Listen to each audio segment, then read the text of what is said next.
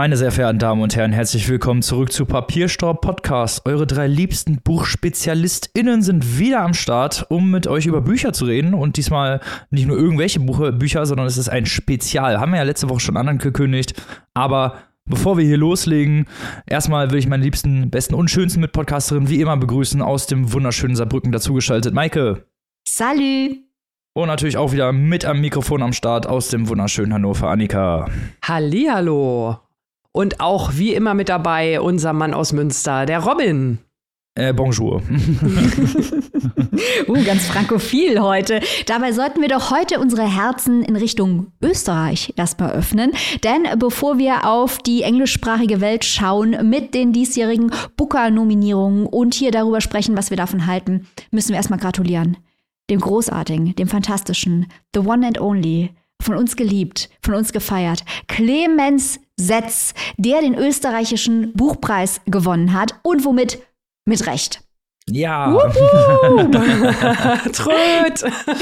Mit monevoller Landung hat er es geschafft. HörerInnen dieser Show sind natürlich absolut im Bilde, was diesen Roman angeht. Wir hatten ihn in der regulären Show. Wir haben ihn dann wieder besprochen bei der Buchpreisfolge mit dem schönen Titel Longlist 1 und wir haben selbstverständlich ein ganzes Interview mit Clemens bei uns auf der Plattform. Zieht's euch rein. Grüße gehen raus, Liebe geht raus. Clemens hochverdient. absolut, absolut. Dieses Buch solltet ihr euch auf jeden Fall reinziehen. Und wenn ihr das getan habt, dann könnt ihr natürlich noch die ganzen Bits, die wie Michael gerade vorgestellt hat, bei uns noch reinziehen, so wie es das gehört. dann lasst uns doch direkt mal hier zum Eingemachten kommen. Weil diese Folge heißt ja nicht umsonst Booker Prize Spezial. Das äh, ist kein Bait. bei uns gibt es kein Bait. Und wir haben ja in den letzten Wochen schon häufiger die Booker Prize Liste ja, nennen wir es mal referenziert, das Booker Dozen, die, Lang die Longlist des Booker Prize, eigentlich sind es zwölf, aber es sind eigentlich irgendwie immer 13, also das Booker Dozen stimmt nicht so ganz.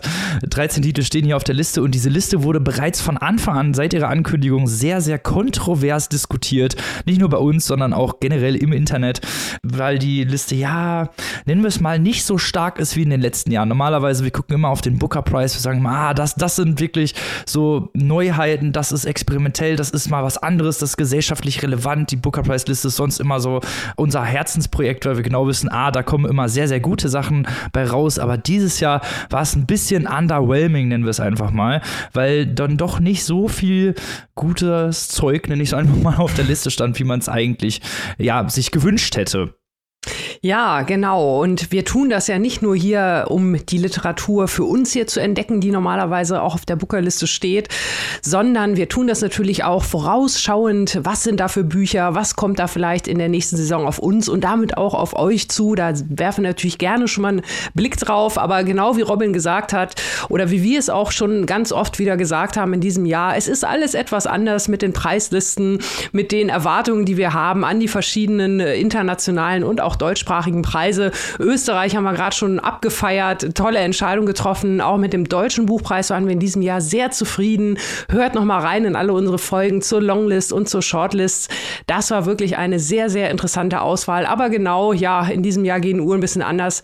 Booker Prize aus den genannten Gründen doch eher eine Enttäuschung. Nichtsdestotrotz haben wir uns davon nicht entmutigen lassen und für euch heute hier natürlich eine spannende Sendung mit äh, ja, ganz unterschiedlichen Titeln auf die Beine gestellt gestellt und auch das hat Robin gerade schon gesagt, die Longlist und die Shortlist, die haben wir auch schon in diversen Exclusives ausführlichst kommentiert. Also kommt in unsere Steady Community oder falls ihr da seid, gerade auch falls ihr neu seid, hallo ihr da draußen, dann äh, hört das gerne nochmal nach. Unsere Einschätzungen und Informationen zur Booker Prize Liste bis hierher und heute jetzt halt mal der ganz große Deep Dive. Genau, also wir schauen uns heute mal ein paar Bücher an, die potenziell noch akzeptabel sind. Wenn ihr uns richtig krass abhaten hören wollt, äh, geht in die Steady Community, da äh, fallen uns die Augen raus und ihr hört uns dabei zu. Haha, see what I did there. Und äh, ja, da erklären wir genau, äh, warum diese Liste so schwach ist. Es ist ein komischer thematischer Fokus, es ist ästhetisch wirklich sehr durchschnittlich, sehr wenig mutige Literatur, sehr wenig experimentelle Literatur. Und äh, auch der erste Schock, also als das meiste, was auf der Liste stand, von den meisten MitdiskutantInnen noch gar nicht gelesen wurde, wo man natürlich immer sagen kann, ja, ihr habt es doch noch gar nicht genau angeschaut, das ist doch unfair, war aber trotzdem schon ein großes äh, Ressentiment, das sich äh, später leider bestätigen sollte in der Luft, weil viele der FavoritInnen, die im Internet gehandelt wurden, der Booker wird ja auf der ganzen Welt in Lesegruppen gelesen und auf Internetseiten diskutiert, äh, diese FavoritInnen, die waren dort einfach überhaupt nicht zu finden. Vorneweg ein Buch, äh, das den Pulitzer gewonnen hat, äh, weltweit großen Anklang fand, äh, außer bei mir. Ich habe es nicht gemocht, aber alle haben gedacht, Demon Copperhead von Barbara Kingsolver würde auf dieser Liste stehen. Ist nicht aufgetaucht. Caleb Azuma Nelson ist nicht aufgetaucht. Tom Crew, den wir hier in der Show hatten mit The New Life, das neue Leben, war ein Riesenfavorit in der internationalen Community für den Booker nominiert zu werden. Das war ein richtiger Schock, als er nicht nominiert wurde. Ähnliches gilt für das experimentelle Meisterwerk August Blue von Deborah Levy, das hatten wir auch schon hier in der Show, mhm. wurde nicht nominiert. Auch Nana Kwame Adjebrenja, für den ich wirklich geroutet habe, den ich unbedingt auf dieser Liste sehen wollte für sein äh, medien- und gesellschaftskritisches Spektakel Chain Gang All Stars. Ein fantastisches Buch, nicht auf der Booker-Liste. Und so könnte ich hier noch weitermachen. Catherine Lacey, Biography of X, ganz experimentell, ganz herausragend mutige Literatur wurde nicht genommen, dafür sehr viel, was äh, man mit Moritz Basler Mitkalt nennen könnte. sehr viel Mitkalt auf dieser Liste und wirklich überraschend, was da in diesem Jahr veranstaltet wird beim Booker. Also in diesem Jahr äh, das erste Mal überhaupt, seit wir das hier im Vergleich diskutieren, dass der Deutsche Buchpreis stärker war als der Booker. Ja. Oder? Ja, so das sagen wir kommen. auch selten, ja. ja. ja. alles irgendwie umgedreht in diesem Jahr. Man weiß nicht, was da los ist. Aber bevor wir zu unseren Büchern kommen, wir haben uns natürlich jetzt drei Bücher von der Shortlist gepackt, um euch die vorzustellen, möchten wir vielleicht mal kurz ein paar Beispiele von der Longlist geben, was da los war. Und welche Titel es nicht auf die Shortlist geschafft und dementsprechend auch jetzt nicht in unsere Show geschafft haben. Genau, und wie eben angedeutet, wollen wir hier heute die Laune oben halten. Deswegen nehmen wir ein paar Bücher, die interessant sind. Wie gesagt, äh, die negativen Kritiken gerne auf Steady nachhören. Ein Buch, auf das ich unglaublich gerne aufmerksam machen möchte, ist Pearl von Sean Hughes. Sean Hughes ist eine Lyrikerin aus Wales und das ist ihr Debütroman. Und das ist wirklich ein ganz besonderer Diamant, der hier auf diese Liste gesetzt wurde, der wahrscheinlich auch sonst untergegangen wäre. Und das kann ja die Stärke sein, von einer solchen Buchpreisliste Dinge nach vorne zu stellen, die sonst im Literaturgeschäft vielleicht nicht die große Beachtung finden würden. Es handelt sich hier um die Geschichte von Marianne, die ihre Lebensstory erzählt. Sie hat mit acht Jahren ihre Mutter verloren, wird jetzt selbst Mutter und erzählt eben im Rückblick, wie dieses Trauma ihr Leben beeinflusst hat. Und das Besondere ist, äh, dass dieses Buch eine Variation des mittelalterlichen Gedichtes Pearl, also Perle ist. Darin betrauert das lyrische Ich den Verlust einer weißen Perle, die metaphorisch steht oder als Symbol steht, offenbar für eine Tochter oder für eine Ehefrau, wird nicht ganz klar. Und dieses lyrische Ich träumt von einem Fluss und denkt, dass an der gegenüberliegenden Flussseite sich wohl das Paradies befinden muss. Denn das lyrische Ich sieht dort ein Mädchen in einem weißen Kleid voller Perlen und glaubt, dass das Mädchen sei eine Perle sei und möchte eben den Fluss überqueren, wacht dann auf. So, was macht jetzt Hughes daraus? Wir haben eben dieses, diese Marianne, die als Kind ihre Mutter verliert. Die Mutter hat das Zuhause der Familie verlassen, nachdem sie den jüngeren Bruder das Leben geschenkt hat und ist verschwunden. Und ihre Fußspuren werden das letzte Mal an einem ihr ahntes Fluss gefunden. Und wir fragen uns zusammen mit der kleinen Marianne, was wohl mit der Mutter passiert ist, wo ist sie hingegangen und warum. Darum geht es, das ist alles bildlich sehr stark, ästhetisch sehr stark, sprachlich sehr stark. Da ist sogar so eine Geisterszene drin. Also es geht auch darum, wie man von Traumata und Erfahrungen gejagt und heimgesucht wird. Sehr gute Metaphern, sehr intelligent gestaltet. Das Ganze hat auch solche Folk-Rhymes, also traditionelle Gedichtauszüge oder, oder Reime, äh, die ich normalerweise 1000 Prozent abhaten würde, weil ich sowas eigentlich hasse. Aber das ist hier so gut verarbeitet, dass ich überzeugt war vom ästhetischen Konzept hier. Das Ganze hat auch eine Verbindung zur Familiengeschichte der Autorin. Da möchte ich jetzt nicht im Detail eingehen, weil das ist ja jetzt nur ein kleiner Abriss über die Longlist. Aber ich wollte unbedingt über Pearl von Sean Hughes sprechen, was eben mit historischem Material arbeitet und es so psychologisch und ästhetisch intelligent umsetzt. Ich hoffe sehr, dass Pearl von Sean Hughes eine deutsche Übersetzung findet, weil das ist eine recht, ein recht anspruchsvolles äh, Werk, das sich nicht einfach mal so wegschmökert, das aber die Arbeit absolut lohnt.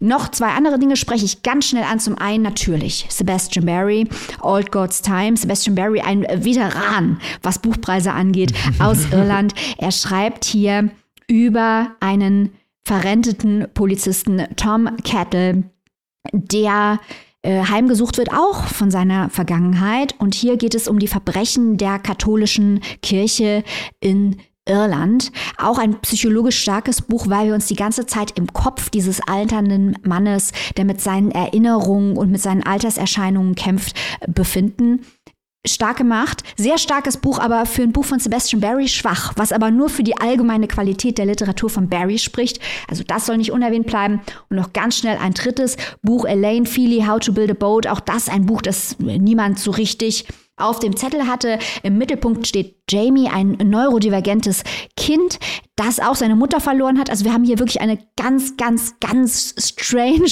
Vorliebe für Literatur über Kinder, die ihre Mütter verlieren auf dieser Bookerliste. Ein Themenschwerpunkt, wie ihn wohl keiner hat kommen sehen und wie er auch nie hätte zustande kommen sollen, weil was soll das? Aber auch das eigentlich ein ganz interessantes Buch Jamie möchte eine Maschine bauen, wie es im Buch heißt, A Machine for Before the Falling Apart. Also er möchte das Chaos des Schicksals durch den Bau einer Maschine äh, einhegen und findet dann an seiner Schule Menschen, die ihm helfen, ein traditionelles irisches Boot zu bauen. Eine sehr berührende kleine Geschichte. Elaine Feely, How to Build a Boat. Ja, sehr schön. Erstmal vielen Dank für diesen Einblick, Maike. Wollen wir direkt ohne Umschweife zum ersten Shortlist-Buch kommen? Lass jucken, Robin. Juhu! Nee, Annika lässt jetzt jucken. Annika stellt das erste Buch vor. Oh, stimmt, okay. Annika, lass jucken. Kratz, kratz. Annika, hau raus. Jetzt kommen wir zu einem Buch, das uns alle ein bisschen ratlos zurückgelassen hat, aber über das man sehr schön diskutieren kann. Schon mal Ja, vorweg. man, man kann auf seine, auf jeden Fall seinen Gedanken freien Lauf lassen, sagen wir es vielleicht mal so. Also viele, viele Ideen, die uns da allen im Kopf rumschwirren. Ich spreche über Study for Obedience von Sarah Bernstein, die, der zweite Roman der kanadischen Autorin, der es jetzt also hier auf die Shortlist des diesjährigen Booker geschafft hat. Im Mittelpunkt steht hier eine namenlose Protagonistin. Sie ist die jüngste von vielen Kindern, hat also sehr, sehr viele ältere Geschwister und sie verlässt als mittlerweile erwachsene Frau ihre Heimat und geht in ein abgelegenes nördliches Land, aus dem ihre Vorfahren stammen. Dieses Land, da werden wir bestimmt gleich nochmal zu sprechen, äh, das ja lässt sich nicht so wirklich richtig verorten. Es gibt zwar diverse Hinweise hier in dem Buch, welche Sprachen dort eventuell nicht gesprochen werden, wie es dort so ein bisschen aussieht, landschaftlich, geschichtlich, so ein paar andere Dinge werden noch reingerührt. Man kann sich nicht so wirklich sicher sein und äh, ich schicke das vorweg, weil das ist so ein bisschen der Trend, der sich hier durch das Buch zieht. Man kann sich nicht so richtig sicher sein. Robin hat es ja gerade eben schon ein bisschen anklingen lassen. also diese Frau zieht in dieses nördliche Land nicht, um irgendwelche äh, ihrer Vergangenheit auf die Spur zu kommen. Nein, sie geht dorthin, weil ihr ältester Bruder sie darum gebeten hat. Der ist nämlich kürzlich von Frau und Kindern verlassen worden und bittet jetzt seine Schwester, seine kleine Schwester zu ihm zu kommen und äh, ja, ihm ein bisschen zur Hand zu gehen. Jetzt muss man dazu wissen, dass die Protagonistin von klein auf zur titelgebenden Gehorsamkeit, zur Obedience erzogen wurde. So schildert ich sie es zumindest hier in ihrer Erzählung, die also komplett aus ihrer Sicht, so wie ein Report geschrieben ist, dass sie als kleines Kind schon immer ja so erzogen wurde, dass sie für ihre älteren Geschwister da zu sein hat und überhaupt für alle und sich selbst komplett vergessen. Also je mehr sie das schildert im Laufe der Novel, desto ja hat es nicht nur mehr ein Geschmäckle von Mobbing, sondern äh, das muss also wirklich ganz furchtbar gewesen sein. Auf jeden Fall sieht sie zu ihrem Bruder und wenn ich sage, sie geht ihm zur Hand, dann macht sie eigentlich so ziemlich alles für ihn. Äh, also ist Mutter, Freundin, äh, Dienstmarkt zugleich, liest ihm vor, während er in der Badewanne sitzt und sonst was. Also dieser Mensch scheint alleine kaum lebensfähig, wird aber von seiner Schwester vergöttert. Und äh, ja, was aber außerhalb von diesem Trautenheim passiert, ist leider gar nicht so erfreulich, denn die Protagonistin hat Schwierigkeiten, Schwierigkeiten, sich in ihrer neuen Umgebung zurechtzufinden. Sie spricht die Sprache nicht, sie findet keinen richtigen Zugang zu der Community vor Ort, obwohl sie es versucht.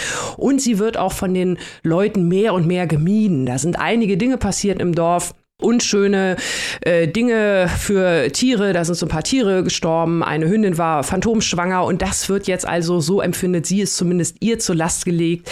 Wir erfahren dann auch mehr und mehr, dass sie Jüdin ist und einer ethnischen Minderheit angehört. Also sprich Rassismus, Diskriminierung, Antisemitismus, das schwingt hier alles so ein bisschen mit. Und diese Ausgrenzung wird also immer stärker und verändert schließlich auch ihren Bruder, wohingegen sie das eigentlich immer alles als ziemlich gegeben hinnimmt. So viel erstmal zum Plot. Das Ganze ist hier in ein paar Kapiteln ziemlich straight hintereinander wegerzählt.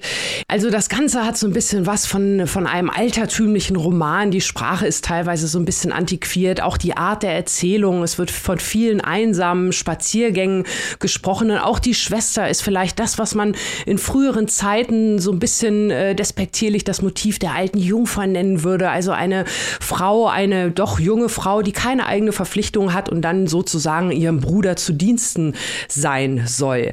Ja, das Ganze, hatte ich schon gesagt, ist wie eine Art Tagebuch gesch geschrieben und natürlich wird das immer schlimmer, dieses Leben dort in dem Dorf, diese Ausgrenzung, die sie miterlebt, aber ja, es wird halt auch nicht so richtig aufgelöst. Und das, da komme ich wieder zum Anfang zurück. Man weiß nicht so richtig, wo diese Geschichte hin will, was sie uns sagen will. Man kann sie, glaube ich, auf sehr, sehr, sehr viele verschiedene Arten lesen. Da bin ich gleich gespannt, mit Robin und Maike drüber zu sprechen, die das Buch auch beide gelesen haben. Ähm, einige Szenen haben ein bisschen was Geisterhaftiges. Am Ende könnte man fast sagen, driftet es in den Horror ab. Und äh, man könnte sogar so weit gehen, das wäre mein Hot Take. Ich hatte es ja gesagt, es ist eine Erzählung von ihr. Also wir bekommen auch nur die Sicht der Protagonistin. Sie wirkt sicherlich auch unzuverlässig und man weiß gar nicht, stimmt das überhaupt alles, was sie da schreibt? Oder ist das nur irgendwie eine Rechtfertigung, weil sie irgendwas ihrem Bruder angetan hat? Also man kann es wirklich von bis lesen. Dieses Buch lässt mich daher ein wenig ratlos zurück. Maike Robin, wie habt ihr es gelesen? Wie habt ihr es empfunden? Ähm, also unterm Strich würde ich sagen, schon ganz nett durchaus, aber Shortlist Booker, naja, das ist schon, ist schon hochgegriffen. Würde ich auch sagen, ja. also okay, das, danke.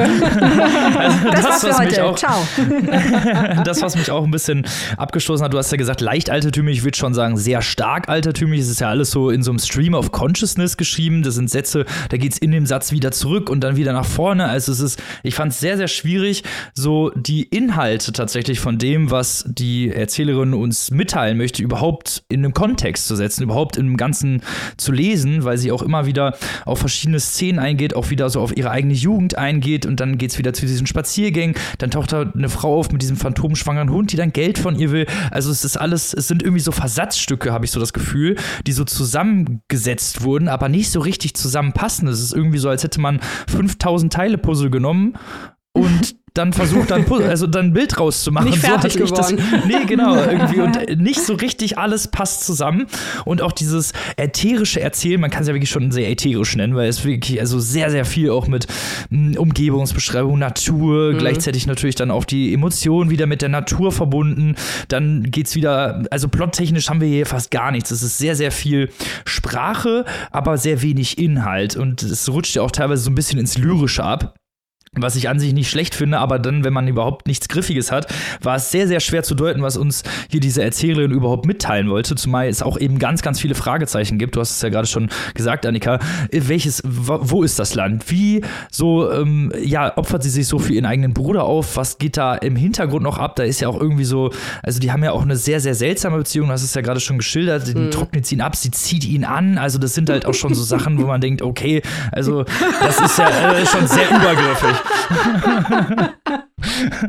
alles, alles sehr übergriffig. War und man kann, man auch, kann, man irgendwie auch relativ schnell verstehen, dass die Frau und die Kinder gesagt haben: Na gut, da haben wir keinen Bock ja, mehr drauf. Genau. Also, das habe ich mir die ganze Zeit gedacht. Ja. So, ja, okay, also da wäre ich auch gegangen, wenn das so ein völlig unselbstständiger Mensch ist. Und da sind so, so viele Fragezeichen, die man hat. Auch dieses Dorf. Also, es kommt ja, also niemand hat Namen in diesem Buch. Also, alles ist so ein bisschen anonymisiert. Und auch die Leute, die da rumlaufen, tauchen immer nur in so kleinen Bildern auf. Und man hat nie, also man weiß nie wirklich, was die denken oder man weiß nie wirklich auch, wie die Protagonistin auf diese äh, Leute wirkt, weil ja. sie selber die Sprache auch nicht kann. Sie sagt, sie kann sehr, sehr gut Sprachen lernen sagt dann auch, es ist irgendwie nordisches Land, was was mit dem Holocaust zu tun hatte, kann aber Deutsch und Italienisch und Englisch, also davon kann es schon mal nichts sein. Also das sind so ganz, ganz viele Fragezeichen, die oft bleiben. Normalerweise finde ich ja sowas immer gut, aber wenn man so gar keinen Bezugspunkt hat, nicht einfach mal gar nichts Konkretes, wo man sich dran festhalten kann, dann ist das schon sehr schwierig, finde ich, in irgendeinen Kontext zu setzen. Es gibt äh, philosophische Fragen, es gibt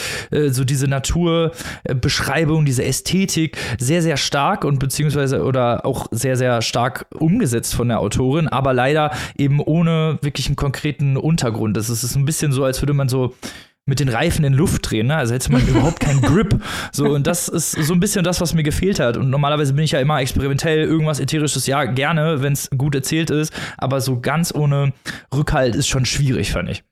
Okay. Ich finde ja, Achtung, super großer Hot Take, wie ich gerade merke. Von den drei Büchern der Shortlist die wir heute besprechen, ist das mit Abstand das Beste, finde ich. Okay. Weil, also man muss, jetzt, man muss ja jetzt mal sagen, ne, das ist kein sozialrealistischer Roman.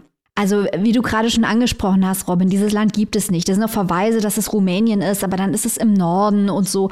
Äh, das gibt es nicht. Und hier geht es, wie ihr auch schon angemerkt habt, aber es hat euch nicht gefallen, was ja okay ist. Ähm, aber hier geht es um die Atmosphäre. Dieses Buch ist ein sehr lyrisches Buch, das sehr im äh, metaphorischen bleibt, das wenig konkret sein will. Also dieses Buch ist ja häufiger mit Kafka verglichen worden. Und ich werde ja normalerweise, wie ihr wisst, immer super pissig, wenn die Leute mit Kafka um die Ecke kommen, dem Wort Kafkaeske, das total überstrapaziert ist.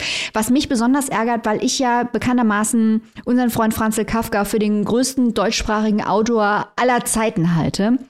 Aber hier, hier verstehe ich wirklich mal, warum die Leute Kafka in Anschlag bringen, weil dieses Buch voll ist mit diesen abgrundtief düsteren, geisterhaften Bildern, die die Absurdität des Menschseins aufzeigen. Und äh, diese Protagonistin ist so psychologisch deformiert. Ähm, und dieser Charakter, den sie ausgeprägt hat unter dem inneren und dem äußeren Druck, äh, diese Obedience, über die du gesprochen hast, Annika, mhm. Die, das führt dazu, dass dieses Buch trotz, und da gebe ich euch recht, eigentlich nicht existentem Plot, fast nicht existentem Plot, sich wie eine, eine Horrorgeschichte liest über eine Frau, deren Gehirn vollkommen vergiftet wurde mit der Gewalt von außen, die sie komplett internalisiert hat. Weil dieser mhm. Zwang zum Gehorsam, den hat sie ja internalisiert. Also das kommt, nun kommt der Druck von innen und von außen. Und ich finde, das wird toll dargestellt. Da gibt es auch dann so Stellen, da heißt es, sie lebt nicht in her life, in ihrem eigenen Leben. Sie hat, ist quasi schon als Person verschwunden, lebt in einem permanent, although latent terror. Das kommt unglaublich gut rüber und das ist das Kafkaeske Element. Und ich finde auch die Sprache für das, was es offenbar sein will, äh, diese, dieses oppressive Gefühl. Es ist unglaublich gut gemacht. Also da sind dann solche Sätze drin, zum Beispiel ein Satz, der hat mich an meine Lieblings-Kafka-Geschichte erinnert, in der Strafkolonie. Da heißt es dann, I was caught in the machinery of certain manias and melodies, the engines of their compulsory performance urging me on. Da dachte ich, da musste ich an Independent Colony denken, weil es ist genau das, dass quasi Dinge in sie eingeschrieben werden, bis sie tot ist. Um mal hier The Panel Colony sehr verkürzt darzustellen. Aber da sind so Verbindungen drin, über psychologische Bedeutungsebenen. Und das hat mir gut gefallen. Also das hat, ohne Zweifel hat dieses Buch sehr, sehr viele Schwächen und ist für das, was es sein will, auch zu lang und meandert hin und her und so weiter. Ist schon alles ist nicht so, dass ich euch jetzt überhaupt nicht recht geben werde. Aber ich finde, es ist ein Buch, das sich was traut. Ich finde, es ist ein Buch, das anspruchsvoll ist, das atmosphärisch sehr stark ist, das auch eine klare Vision hat, was es sein will. Und damit ist dieses Buch schon sehr, sehr viel mehr als das meiste andere auf dieser Liste.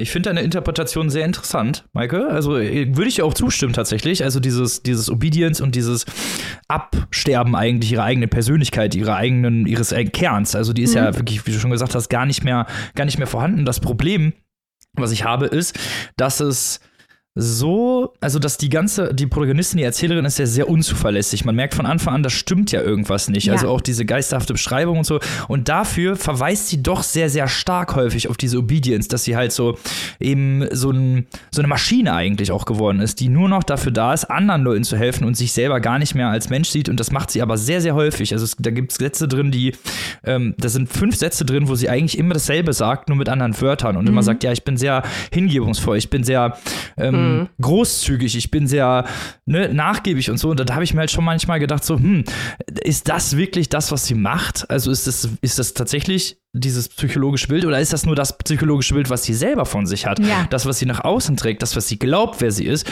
Und vielleicht ist sie eigentlich voll der schlechte Mensch. Also, das ich glaube, so. genau, genau dieser Punkt, das ist doch, Robin, sorry, wenn ich dich unterbreche, aber ich, geb- ich finde, das ist genau der interessante Punkt hier.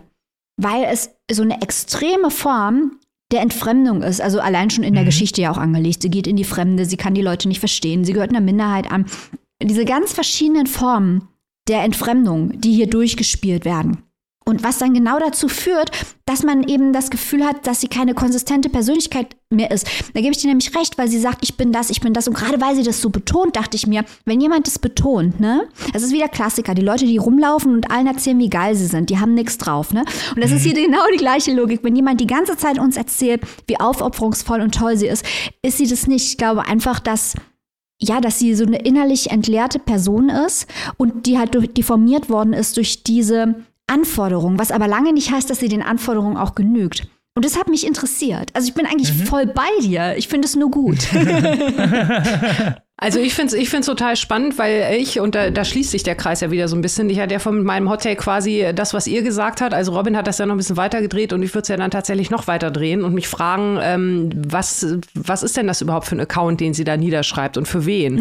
Und ähm, wirklich auch die Frage, ohne jetzt aus Spoilergründen ins Detail zu gehen, was passiert denn ab einem gewissen Punkt eigentlich mit dem Bruder und warum?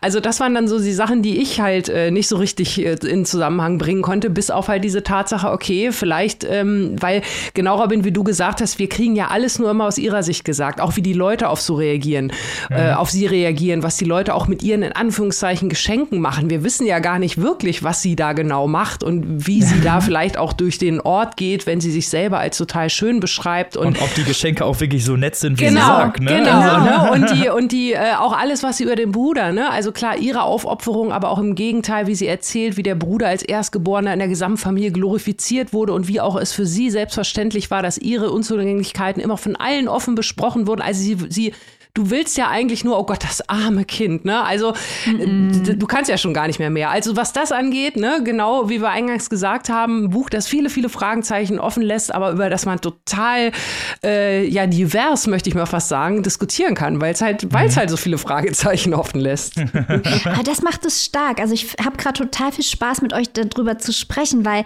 der Bruder, der bleibt ja so eine richtige Leerstelle. Wir ersehen ihn nur durch ihre Augen und wir wissen Mhm. Ja. eigentlich nicht, was er denkt, was er macht, ob das alles wahr ist. Er steht Er nur, badet gerne. Er badet gerne, das ist schon mal schön. Das ist schon mal schön. Aber er, er steht ja auch für ja, eine Form der männlichen Anforderung. Sie als Frau ist, zumindest mal so, wie sie es uns erzählt, für das alles zuständig. Und die Frage ist natürlich, hat sie sich das jetzt zu eigen gemacht und äh, definiert sich äh, darüber, über diese Obedience? Oder sagt sie das nur und denkt was anderes? Also diese ganze Verschiebung, dass sie halt innerlich entleert und entfremdet ist und wozu das führt, das wird da so intelligent in der Schwebe gehalten. Mir hat das, muss ich sagen, viel Spaß gemacht. Also es ja, ist durch. also ich, ich durch, verstehe, was du meinst, auf jeden Fall. ich fand es ein bisschen zu ätherisch so an einigen Stellen. Ich weiß, was du meinst und auch die Diskussion finde ich gerade mega spannend. Also versteht mich nicht falsch, aber ich glaube, also ich glaube, das ist ein Buch, wenn man drüber diskutiert und man würde es dann nochmal lesen. Ich glaube, dann sind ganz, ganz viele Sätze, die man unterstreichen könnte und dann die wirklich von links nach rechts drehen könnte und vielleicht nochmal ein besseres Verständnis oder kein besseres Verständnis, was natürlich auch irgendwie gut Das Buch bleibt sich treu. Schrödingers Rereading. Ja, genau.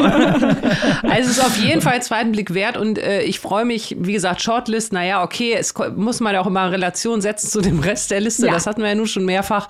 Von daher freue ich mich auf jeden Fall, dass wir es gelesen haben und so schön darüber sprechen konnten. Das ist doch auch schon mal was Gutes. Absolut. Und es war keine Qual. Ja, sehr spannend. Dann lass uns doch direkt mal zum zweiten Buch dieser Folge kommen. Natürlich auch ein Buch, was auf der Shortlist steht, ne? selbstverständlich. Und zwar stelle ich das vor, wir reden jetzt über If I Survive You von Jonathan S. Coffrey. Das gibt es übrigens auch schon auf Deutsch in Übersetzung mit dem Titel Falls ich dich überlebe. Deswegen werde ich jetzt, wenn ich da über das Buch oder den Titel rede, werde ich den deutschen Titel benutzen. Aber ne, ihr wisst, was ich meine. so, es ist ein Debüt, in dem in mehreren Kapiteln eine Familiengeschichte über mehrere Jahrzehnte erzählt wird. Aber bevor ich dazu komme, erstmal zu Escoffier selbst. Der ist 1980 in Houston geboren. Als Kind jamaikanischer Eltern hat Kurzgeschichten in fast allen namhaften amerikanischen Literaturzeitschriften und Magazinen veröffentlicht. Er wurde vielfach ausgezeichnet, unter anderem mit dem Plimpton Prize for Fiction des Paris Review. Er arbeitet als Schriftsteller und Dozent für kreatives Schreiben. So, jetzt kommen wir mal zum Plot. Im Mittelpunkt der Geschichte steht eine Familie, die von Jamaika in die USA, genauer gesagt nach Miami, geflohen ist. Die beiden Eltern ähm, sahen sich nach heftigen Ausschreitungen und ausbrechender Gewalt in Jamaika dazu gezwungen, das Land vor allem für, ihren, für das Wohlergehen ihres Sohnes zu verlassen. Obwohl der Vater einen sehr, sehr guten Job hat, lebt die Familie in ärmlicheren Verhältnissen als noch in Jamaika. Kurz darauf kommt dann der zweite Sohn Trelawney auf die Welt. Bei den beiden Eltern kriselt es schon seit längerem, vor allem weil der Vater ständig nach der Arbeit in Bars versackt und auch nicht nach Hause kommt. Das heißt, sie suchen den häufig. Äh, als dann der Hurricane Andrew durch das Land fegt, äh, hinterlässt er auch bei dem Haus dieser kleinen Familie einen erheblichen Schaden. Die Familie zieht dann weg und der Vater repariert zusammen mit seinem älteren Sohn Delano die, äh, das Haus. Äh, nach der Fertigstellung trennen sich die Eltern. Trelawney bleibt bei seiner Mutter. Delano geht mit dem Vater zurück nach Miami. Aus wechselnder Perspektive erfahren wir, welches Schicksal den einzelnen Familienmitgliedern widerfährt.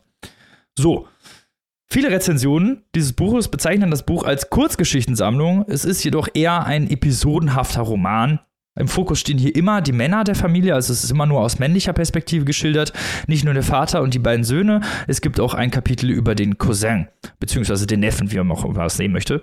Häufig wechseln nicht nur die Perspektiven in den einzelnen Kapiteln, sondern auch die Zeit, wodurch einige Situationen und Entscheidungen in späteren Kapiteln wieder aufgegriffen werden und die Folgen spürbar sind. Wir haben so eine Art Kontinuität hier, das hat mir sehr, sehr gut gefallen, so dass man auch eben die Schicksale der einzelnen Familienmitglieder, auch wenn sie dann durch ein anderes Familienmitglied geschildert werden, werden, trotzdem immer noch mitbekommt. Die Figuren, deren Beziehungen zu den anderen Familienmitgliedern sowie ihre Emotionen, Wünsche, Ängste etc. kommen sehr, sehr gut zur Geltung. Also man hat hier eine, doch noch eine sehr, sehr starke Nähe und äh, hat auch äh, die Gefühlswelt sehr, sehr griffig immer, weil auch sehr, sehr viel Zeit darauf verbracht wird, auch so ein bisschen eben die Figuren nicht nur ähm, zu zeigen, sondern eben auch ihre Innensicht den Lesern darzustellen. Das Hauptthema ist hier vor allem die verzweifelte Suche nach Glück und Geborgenheit, die die Protagonisten suchen. Ein weiteres großes Thema ist Klassismus bzw. Armut, die auf fast jeder Seite spürbar wird. Es gibt, geht immer wieder um Verzicht und auch die Verzweiflung, die den einzelnen Mitgliedern anheimfallen. Und die sind hier auch sehr, sehr spürbar immer wieder durch den Text zu sehen. An einigen Stellen muss ich aber allerdings sagen, dass es auch sehr, sehr holzhammerartig ist. Also denen widerfahren hier Sachen, wo man dann denkt, irgendwann, okay, jetzt reicht's auch. Also ich glaube, irgendwann gibt es eine Szene, wo jemand einen Hummer aus so einer Falle holt, wo Kokain drin versteckt wird. Also da habe ich echt schon gedacht, okay, jetzt sind wir ein bisschen, ein bisschen Serienaffektion, aber na gut. Auch Rassismus und Identitätsfindung stehen immer wieder im Vordergrund. Die Protagonisten werden häufig nicht richtig akzeptiert. Es wird mehr Wert auf ihre Ethnie gelegt als auf die Persönlichkeit. Vor allem Trelawney trifft es hart, der sich ja nie wirklich einer Gruppe zugehörig fühlt, vor allem in der Schule. Er ist nicht wirklich Jamaikaner. Äh, die halten ihn an alle für einen Puerto Ricaner. Dann wird er teilweise von diesen Puerto Ricanern wieder ausgestoßen von der Gruppe. Richtig schwarz ist er auch nicht. Also er steht irgendwie so ein bisschen neben allem und wird nicht so richtig akzeptiert. Dabei sind die Charaktere nicht fehlerfrei und stellen häufig ihre eigenen Bestrebungen nach Glück über andere, zum Teil ihre eigene Familie, was immer wieder, ja, das, wodurch die Familie immer wieder distanziert wird. Also wir haben es hier mit organischen Figuren zu tun, die halt auch sehr, sehr häufig egoistisch handeln. Gerade der Vater von also der Vater der Familie, der sehr, sehr egoistisch handelt und teilweise auch ja, Versprechungen macht, die er am Ende gar nicht einhält und seine Söhne vor allem sehr stark baitet, also die ihn dann sowas vorhält, ja, hier darfst du dann einziehen, aber hinterher hält er sich gar nicht dran. Aber auch Trelawney, der zwischenzeitlich in einem äh, Wohnkomplex für ältere Menschen arbeitet, trifft dabei immer wieder sehr, sehr moralisch fragwürdige Entscheidungen, obwohl er von Anfang gesagt hat, so möchte er nie werden. Ich finde, es ist ein sehr interessantes Buch. Ich finde, an einigen Stellen ist es, wie gesagt, ein bisschen drüber. Also da waren einige Situationen, wo ich mir dachte, okay, das ist jetzt doch schon sehr stark mit dem Holzhammer. Insgesamt fand ich es aber eigentlich ganz gut gemacht durch diese wechselnde Perspektiven, durch diese verschiedenen Zeitebenen, dass man die dann auch tatsächlich relativ gut kennenlernt. Und was ich auch sagen muss, was leider im Deutschen äh, flach gefallen ist. Äh, ja, im Englischen gibt's, wird dann auch ab und zu im Patois gesprochen. Das ist im Deutschen gar nicht mehr der Fall. Das wurde nicht, nicht richtig übersetzt, aber man merkt das zwischendurch auch immer wieder, wie die Charaktere handeln. Zum Beispiel Trelawney schämt sich am, relativ am Anfang für den Vater, der dieses Patois spricht und keiner versteht ihn. Aber das wollte ich nur da sagen, dass es in der deutschen Übersetzung so ein bisschen verloren gegangen ist. Maike, du hast ja mitgelesen. Uh, how you find the book. Ulreihe Truppeln. Ähm, also ich muss sagen, das Patois für Menschen, die Marlon James im Original gelesen haben, der ja auch sich für dieses Buch stark gemacht hat, ist das hier harmlos. Äh, Marlon James ist eine ganz andere Nummer an jamaikanischem Patois. Also es geht wirklich noch, kann man sich auch ans Englische trauen. Äh, Sage ich erstmal die guten Sachen über dieses Buch. Also das ist so eine Erzählstimme, wo man sich denkt, so eine Art Buch, wo man sich denkt, ich würde gerne mal mit dem Auto ein Bier trinken gehen. Weil der kommt einfach als so ein cooler Typ rüber. Wer solche Literatur mhm. liest, ist irgendwie durch die Zeilen ein Sympath. Das ist jetzt nicht unbedingt das literaturwissenschaftlichste Kriterium der Welt, aber das ist auch wichtig, dass man einfach gerne diese Stimme des Erzählers hier hört. Ich muss auch sagen, da ist sehr, sehr viel in der zweiten Person geschrieben. Das ist sehr schwer. Mhm. Also muss gleich sagen, wie das in der Übersetzung ist, Robin. Aber das ist im Englischen sehr gut gemacht. Also du, in der Du-Version ist auch mit. Ja, ja. Ja? Achso. ja, ist im Deutschen auch super umgesetzt. Also 1A. Das okay. hat mir auch sehr gut gefallen, diese Perspektivwechsel und äh, auch die Anredeform. Ja, die Anrede, also super, auch die Dialoge sind sehr gut gemacht, die Psychologien sind sehr gut gemacht.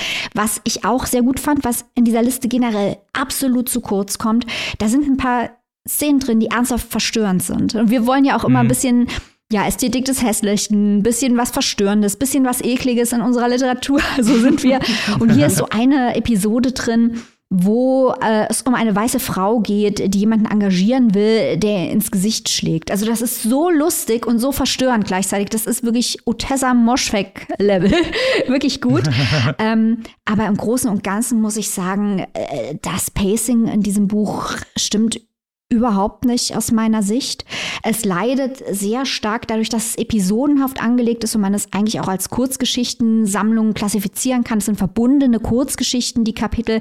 Leidet es sehr unter dem klassischen Problem mancher Kurzgeschichtensammlungen, nämlich dass manche sehr gut sind, andere sehr äh, schwach und äh, die man sehr schnell vergessen könnte. Also ich finde, das ist einfach ein Werk, das in sich nicht geschlossen ist, das nicht auf dem gleichen Niveau bleibt. Und ähm, es ist auch ein Werk, das man sehr schnell äh, vergisst. Also das ist, glaube ich, eins von diesen Büchern, das, wenn wir es nicht als Bookerbuch besprechen würden, unterm Strich besser wegkäme. Das aber, und das ist ja auch bei anderen äh, Titeln hier der Fall, zum Beispiel bei Western Lane, da haben wir schon Exclusives ausführlich darüber gesprochen, dass diese Bücher, dass man sie eben als Booker-Bücher sieht, dass man denkt, ja, aber wo ist denn hier äh, die politische Relevanz und der ästhetische Anspruch und was ist hier neu und was ist hier innovativ und man hat einen ganz, ganz hohen Anspruch, weil es auf der Booker-Liste steht und dann kann das Buch da nicht mithalten und ist unterm Strich gar nicht mal so gut für den Autor, auf dieser Booker-Liste zu stehen. Bei Western Lane war das ganz extrem, auch ein Debütroman, das ist eigentlich ein sehr solider Roman, aber als Booker-Buch ein Totalausfall. Hier würde ich jetzt nicht so weit gehen zu sagen, es ist ein Totalausfall, aber ich finde, dass es qualitativ eine Booker Shortlisting, noch nicht mal ein Longlisting, äh, wirklich rechtfertigt. Also wenn man als Debütautor auf so einer Liste steht, dann muss es halt auch schon hier Douglas Stewart, Shaggy Bane Level Niveau sein. Und das ist es hier einfach nicht. Das ist ein ebenfalls sehr solides Buch mit einigen sehr, sehr starken Stellen. Aber dass das da jetzt das beste englischsprachige Buch des gesamten Jahres ist, das kann mir halt offen gestanden keiner erzählen. Nee, muss, ich dir, muss ich dir leider zustimmen. Also da sind viele Sachen. Ich habe gerade gedacht, so vom Pacing, ich fand es gar nicht so schlecht und dann habe ich nochmal nachgedacht und ich glaube, die Sachen, die, die schlecht waren oder wo ich so drüber gelesen habe, ich glaube, die weiß ich schon jetzt gar nicht mehr. Also ich glaube, ich habe nur noch die interessanten Szenen im Kopf und man muss ja auch sagen, dass es einige Passagen gibt, die sind sehr interessant zu lesen. Ich fand auch gerade diese Beziehung zwischen den beiden Brüdern wirklich sehr, sehr gut gemacht, ja. die sich ja später auch in so einem sehr krassen Clinch befinden und auch diese, ja, nennen wir es mal skurrilen Szene. Du hast ja gerade schon eine gesagt von, von so einer Frau, die sich ins Gesicht schlagen lassen möchte. Wir haben dann später auch noch ein Pärchen, die wollen, dass ihnen jemand beim Sex zuguckt. Das fand ich auch sehr seltsam alles. Aber ähm, da rutscht ja der, der Trelawney immer mal wieder rein in solche sehr, sehr seltsamen Szenen und es ist auch immer mal wieder so, auch die Beziehung zu den Frauen fand ich sehr interessant gemacht, weil sie teilweise haben, hat man hier so ein bisschen, hatte ich das Gefühl, so intergenerationales Trauma, weil der mhm. Vater sich halt so sehr schlecht benimmt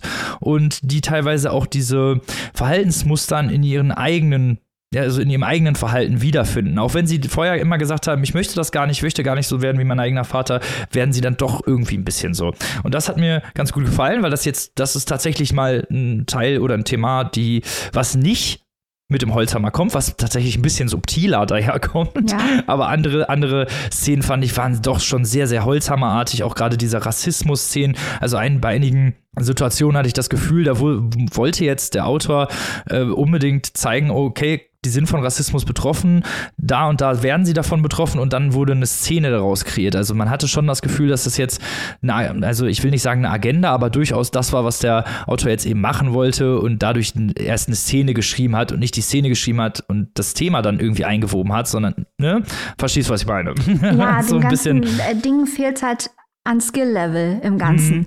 weil äh, es ist genau wie du sagst, die Geschichte, die Jonathan Escoffery erzählen will. Und das ist auch eine spannende Geschichte, eine wichtige Geschichte, eine Geschichte, die uns interessiert und die wir hören wollen, ist die Geschichte einer Familie aus Jamaika, die in die USA einwandert. Und die ganz spezielle immigrantische Erfahrung dieser Familie. Und Trelawney, hast du ja auch eben schon gesagt, ist ja der einzige der in Amerika geboren wurde. Und auch diese mhm. Unterschiede, die werden dann herausgearbeitet, ob man noch Erinnerungen hat an Jamaika und wie diese Sichtweisen an Amerika prägen und wie auch innerhalb der Familie diese Erfahrungen zu Verwerfungen führen, weil einfach Perspektiven nicht da sein können, weil die Erfahrung fehlt oder andere da sind, weil die Erfahrung da ist. Das ist sehr, sehr intelligent gemacht, aber manchmal, wie du sagst, ist es halt holprig umgesetzt. Die Umsetzung ist teilweise zu holprig. Man sieht das Gerüst, mhm. das dahinter steht. An anderen Stellen ist es aber sehr organisch, es ist sehr überraschend, es ist sehr psychologisch tief. Es hält das Niveau halt nicht, aber dort, wo es gut ist, ist es sehr gut. Deswegen bin ich auch sehr gespannt, was Jonathan Escoffery als nächstes machen wird, weil wenn er es mal schafft in einem Buch, und das ist ja sein Erstlingswerk, wenn er mal es schafft, in einem Buch dieses Niveau zu halten, ist der Mann echt äh, eine Granate.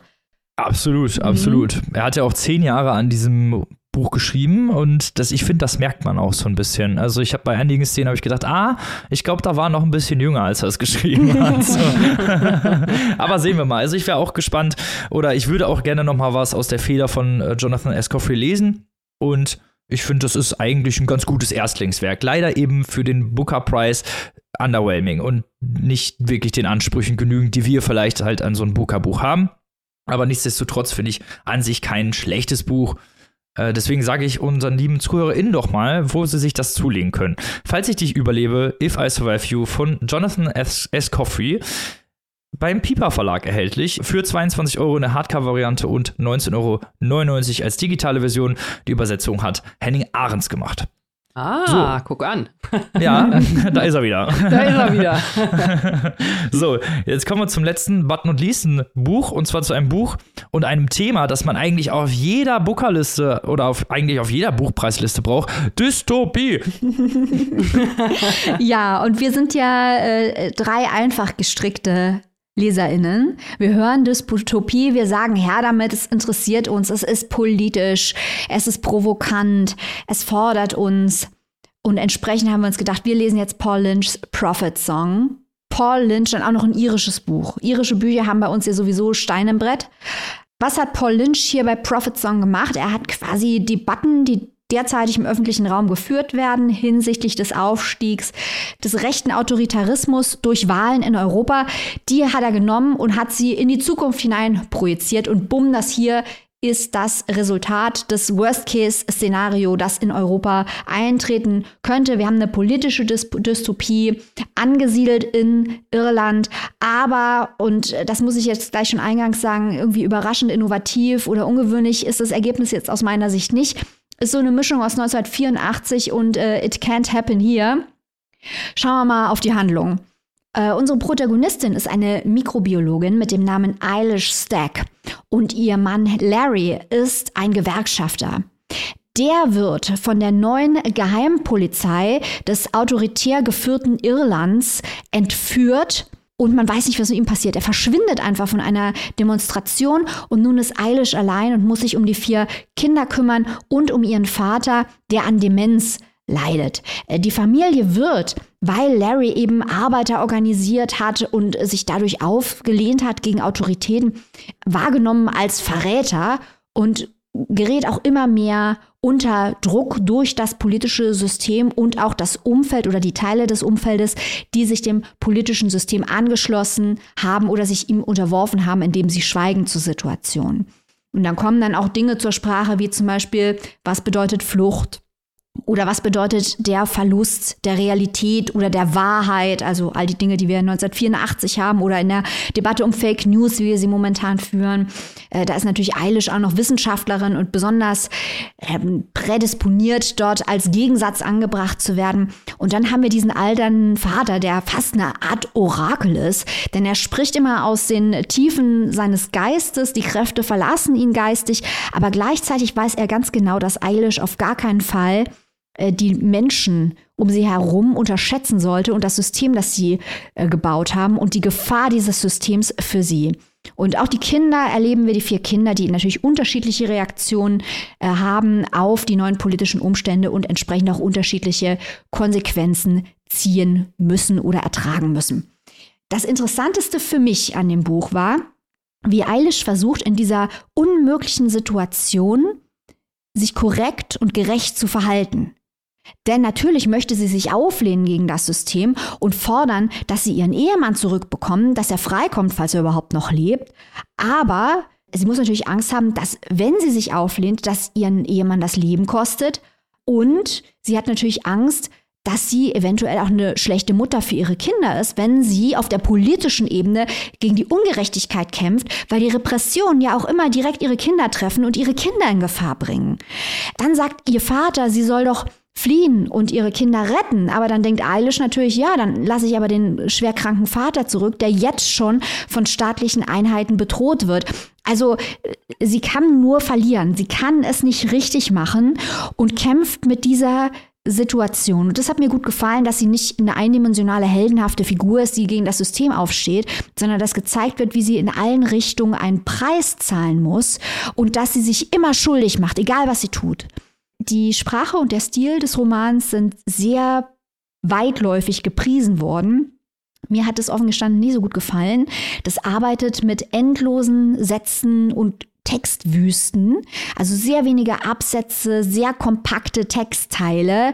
Es hat einen sehr spezifischen Rhythmus, der sehr staccatohaft ist, der diese ganze Düsterkeit der Narration, äh, die auch immer extremer wird und immer brutaler wird, sehr gut mitträgt. Aber richtig gefallen hat es mir jetzt offen gestanden nicht, um hier jetzt mal die subjektive Kategorie in Anschlag zu bringen. Das hat mich jetzt nicht irgendwie begeistert. Also Prophet Song kann man bestimmt viele gute Sachen zu sagen, aber insgesamt fand ich es doch Insbesondere angesichts der Masse an politischen Dystopien, die sich mit ähnlichen Themen befassen und die es schon gibt, fand ich es doch recht konventionell. Aber ich glaube, Annika hat es gut gefallen. Ähm, ich glaube, mir hat es ein bisschen besser gefallen.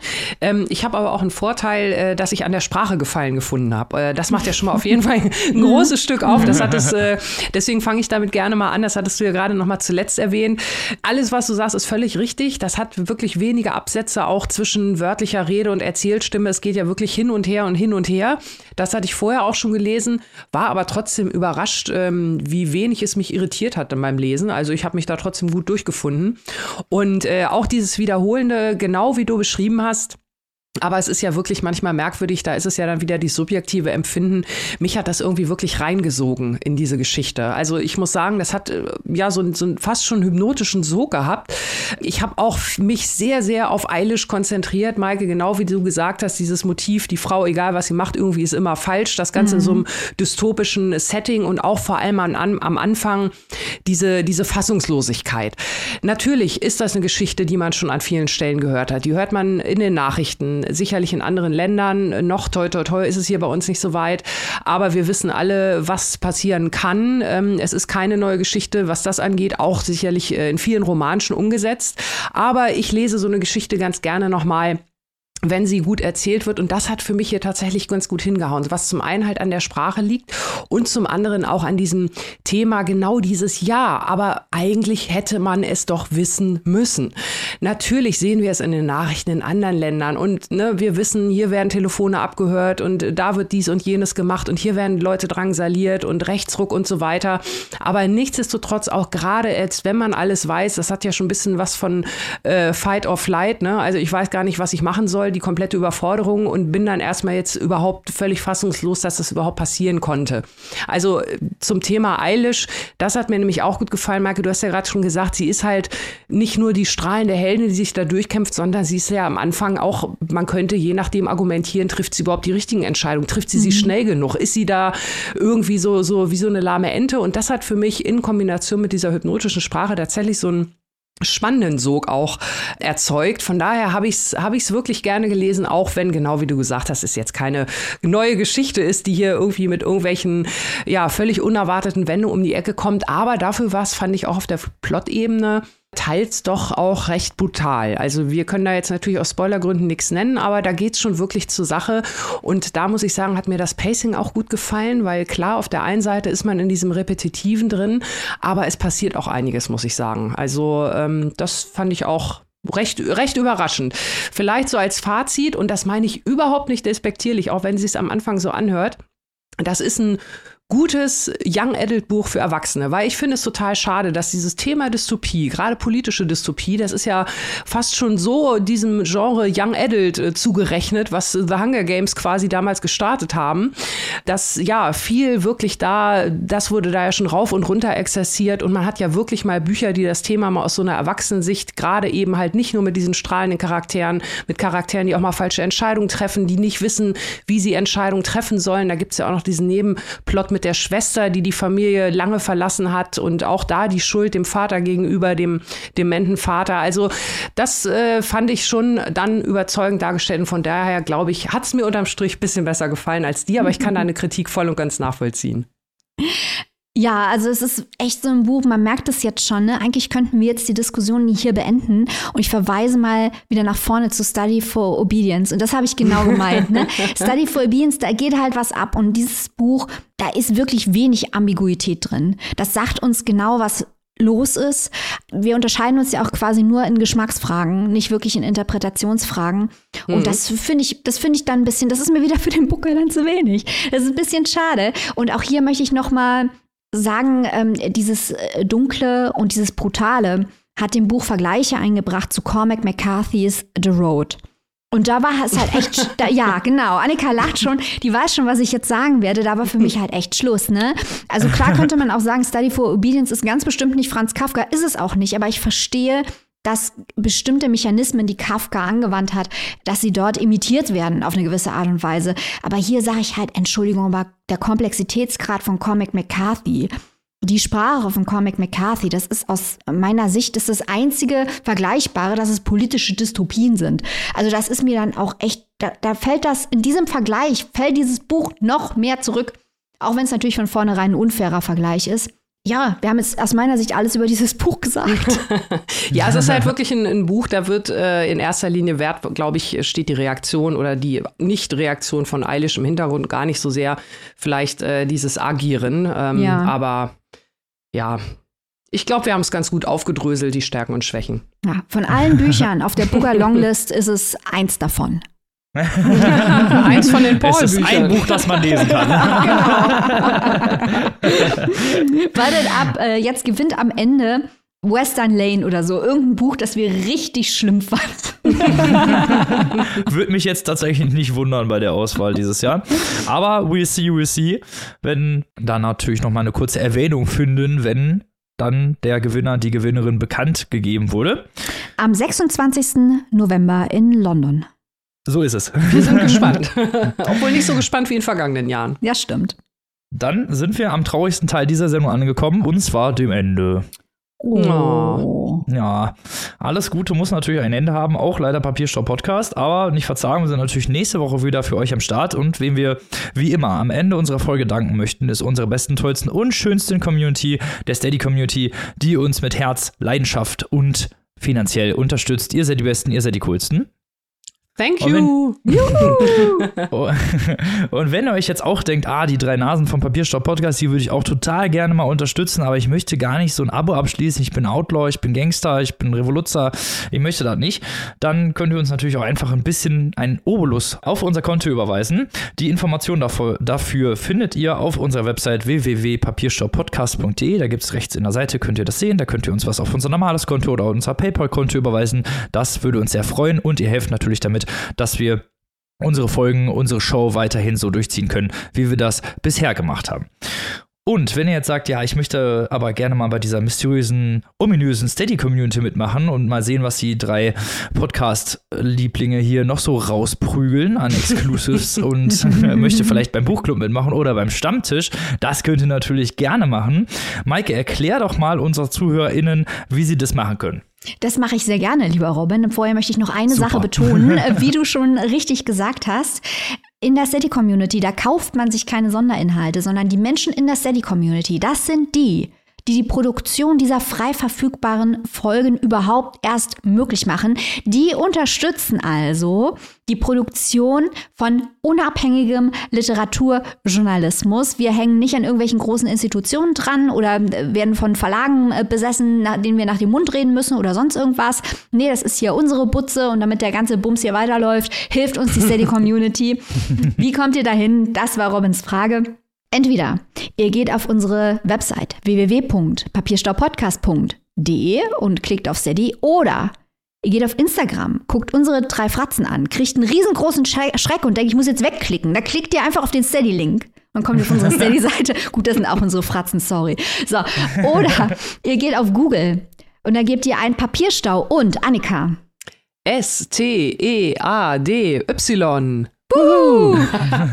Und da möchte ich jetzt hier noch eine exklusive Info raushauen. Äh, wurde gerade vor zwei Stunden von uns drei besprochen, ging schon per Mail an äh, die Leute, die in der jeweiligen Kategorie auf Steady sind. Wir machen natürlich im Dezember wieder einen Buchclub. Und wir werden sprechen über viele Dinge, die in der letzten Zeit Thema in diesem Podcast waren. Wir sprechen über die Baseballschlägerjahre. Wir sprechen über literarischen Journalismus zum Beispiel. Äh, und wir tun das mit Moritz von Uslers Deutschboden eine teilnehmende Beobachtung. Zwei Teile davon gibt es. Den ersten Teil stellen wir zur Diskussion, der zweite kann auch diskutiert werden. Wenn ihr mit uns über diese wichtigen Themen sprechen wollt und vergleichen wollt, was ist Journalismus, was ist ein Roman, was sind die Baseballschlägerjahre, was hat das alles mit uns allen zu tun und so weiter und so fort, dann macht mit in unserem Buchclub und äh, zum Stammtisch könnt ihr natürlich auch kommen und mit uns ähm, das machen, was man, glaube ich, bei euch Robin Klönschnack nennt. ja. Bei uns nennt man es hasisch Gespräch. Genau so ist es. Und mit diesen wunderschönen Informationen entlassen wir euch jetzt. Wie immer, wir verschwinden in den Äther. Bis nächste Woche, liebe Leute. Gehabt euch wohl, lest was Gutes und bleibt bitte gesund. Wir dürfen euch an dieser Stelle das Tschüss anbieten. Tschüss. Tschüss.